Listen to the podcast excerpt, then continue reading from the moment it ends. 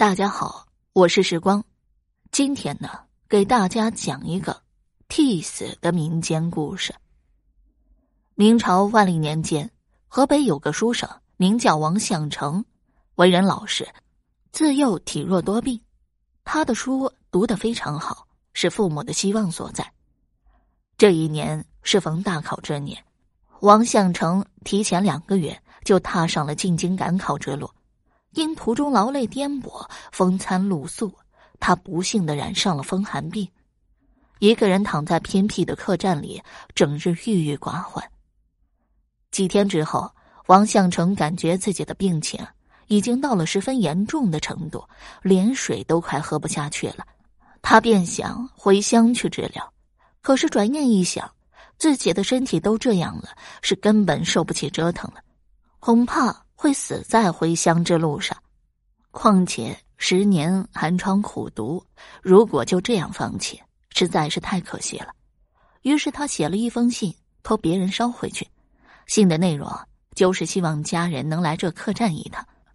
如果自己死在这里，就让家人把尸体给领回去。如果客栈里没有找到自己，那就说明自己的病已经好了，去京城赶考去了。或许是母子连心的原因，书信还没有捎到家呢。当天晚上，王向成的母亲突然做了一个梦，他梦到儿子回来了，见到他哇哇大哭，说自己寿命啊走到了尽头，没有机会为他尽孝了。母亲从梦中猛然惊醒，刚才的梦境历历在目，她的心情十分难过，于是将丈夫叫醒。把梦的内容告诉了她，丈夫安慰她：“不过是一个梦而已，你不要当真。再说了，即便这个梦是真的，我们也不知道他在哪里，你就不要胡思乱想了。”可是母亲的心依然放不下，一连几天都感到心惊肉跳，有种不祥的预感。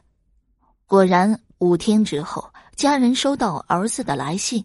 父亲看了信的内容，也慌了神，料定儿子的病情严重，即刻骑了匹马，按照信中的地址找去。王相成的母亲看到信，又联想到自己做的梦，断定儿子已经去世了，便哭着在家里为他烧纸钱冥币。这是家乡的习俗，为的就是让儿子在黄泉路上带些盘缠打发小鬼。再说这王相成。他自从生病以后，便花钱雇了客栈的一个小伙计为他买药送饭。这个小伙计呢，欺负王想成是外地人，总是想着法子的贪他的钱，不光收着跑腿费，连药费和饭费都虚报了不少。王相成没有别的办法，只能任人宰割。很快，他身上带的盘缠就被小伙计榨取干净了。小伙计见他没了钱，不再为他送饭送药，更加不关心他的死活了。王相成不光没了药吃，连饭都吃不起了。经过这么一折腾，他的病情就更严重了。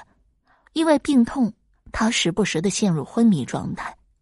这一天，王相成的精神已经十分不好了，迷迷糊糊中，他看到母亲来了，只见母亲手中。拿着一些钱要给他，他知道这钱来的不容易，是年迈母亲的养老钱，又想到自己已是将死之人，要钱还有何用呢？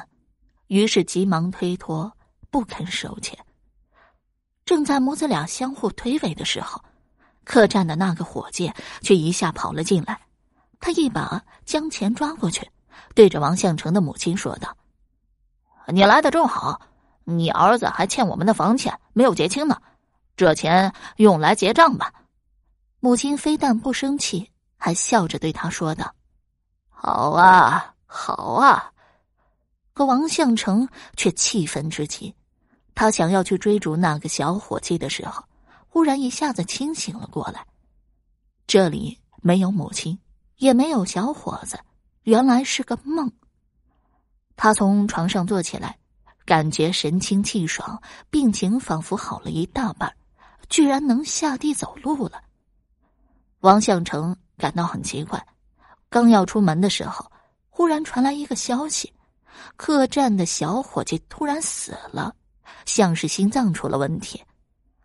当天下午，王向成的父亲就赶到了客栈，见儿子没有事，悬着的心也就放了下来。两个人聊起了最近发生的事。王向成把自己做的那个梦告诉了父亲，父亲感到大为惊奇。过了一会儿，父亲带着王向成去外面吃了一顿好饭，又给他留了一些盘缠，便回家了。回来之后，父亲把儿子的情况告诉了妻子，妻子知道了非常高兴。闲聊之时，他又将客栈小伙计的事情。和儿子做的那个怪梦讲给了妻子听。妻子听了以后，匪夷所思的说道：“你走后啊，我确实烧了一些纸钱，但是这纸钱是死人来收的，也就是说，谁收了这纸钱，谁就会死啊。”父亲听了，沉默了片刻，说道：“这小伙计啊，非但没有同情心。”还趁火打劫，再加上喜欢贪图不义之财，置他人的生命不顾，或许啊，这就是老天对他的惩罚呀。好了，这个民间故事我就讲完了。如果你还对其他民间故事感兴趣的话，点个关注，来个赞，我接下来将会为你讲更多、更加精彩的民间故事。